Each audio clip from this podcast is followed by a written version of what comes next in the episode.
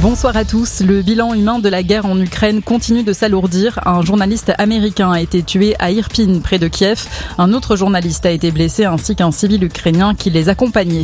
Sur la base militaire ukrainienne de Yaporiv, 35 personnes sont mortes ce matin et 134 blessées après des frappes de l'armée russe. C'est sur cette base située à 20 km seulement de la frontière polonaise qu'arrivait une partie de l'aide militaire livrée par les pays occidentaux. Selon l'ONU, près de 3 millions de personnes ont quitté l'Ukraine depuis le début de l'offensive russe, dont 100 000 ces dernières 24 heures. Et puis après Facebook et Twitter, les autorités russes vont restreindre l'accès à Instagram à partir de ce soir. La Russie accuse le réseau social de propager des discours de haine contre les Russes.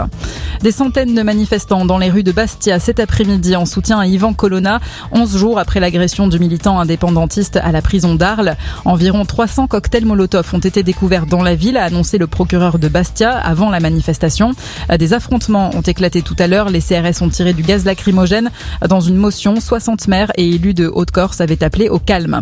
Demain, la France franchira un nouveau cap. Le passe vaccinal ne sera plus obligatoire pour entrer dans les restaurants, les lieux culturels et sportifs. Le masque ne sera plus obligatoire non plus au bureau et dans les magasins, mais il faudra encore le porter dans les transports. De son côté, la Chine fait face à une explosion des cas de Covid. Plus de 3300 nouveaux cas quotidiens. C'est du jamais vu depuis l'apparition de la maladie. 17 millions d'habitants sont reconfinés depuis aujourd'hui à Shenzhen dans le sud du Le foot est la 28e journée de Ligue 1. Le PSG a battu Bordeaux, dernier du championnat, 3-0. Metz et Lens se quittent sur un match nul 0 partout. Strasbourg a dominé Monaco. Victoire de Reims contre Angers 1-0 et de Lorient face à Clermont 2-0. Ce soir à 20h45, l'OM se déplace à Brest.